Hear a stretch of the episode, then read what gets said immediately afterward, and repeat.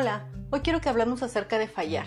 Decir que fallé es el juicio último que se emite cuando uno intenta alcanzar algo. Sea que hayas hecho un esfuerzo real o un esfuerzo parcial dentro de una decisión o pseudo decisión, de lo cual tenemos un episodio, fallar realmente es quedarnos cortos en el resultado, no haber logrado lo que esperábamos.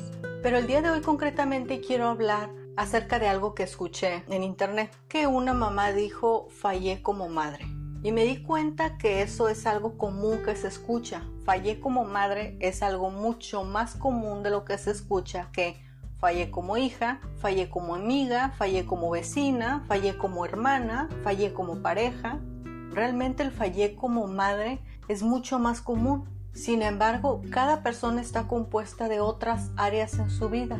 La mayoría de nosotros tenemos la dicha de tener hermanos o de tener tíos, de tener amistades, de tener un empleo o haberlo tenido, de haber estudiado, de tener vecinos. Y mi pregunta es, si alguna vez has escuchado que alguien dice fallé como madre, ¿No acaso te evoca esta especie de compasión en el que te impulsa a responder no seas tan dura contigo misma? Y me pregunto, ¿has pensado para ti misma, fallé como hija, fallé como hermana, fallé como pareja, fallé como vecina, fallé como empleada, fallé como amiga o me fallé a mí misma?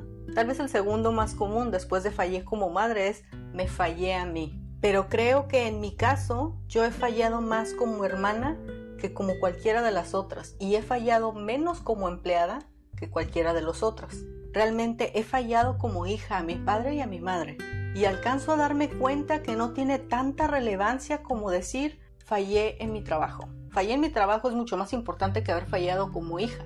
Lo que quiero decir es, fallar es solamente no haber logrado el resultado esperado, el que nosotros esperábamos o el que alguien más esperaba de nosotros. Cuando alguien te necesita y no estás ahí, como una decisión o una pseudo decisión, el resultado es el que importa. Cuando no estás ahí, cuando fallas como hermana y no estás ahí, cuando fallas como cuñada, cuando fallas como empleada, cuando te fallas a ti misma, cuando fallas como hija, esas fallas también importan. Si bien no debemos meditar y estarnos torturando en lo que creemos que hemos fallado, es importante tener en cuenta lo que consideramos que no hemos hecho bien. Así que hoy vamos a ver cinco puntos para dejar de fallar. El primero es Tienes que ser consciente de lo que tú sientes por los demás. Esto solamente se aplica a determinadas circunstancias. Estos cinco puntos solamente se aplican a determinadas circunstancias. Por ejemplo, si luego como hijas fallamos mucho,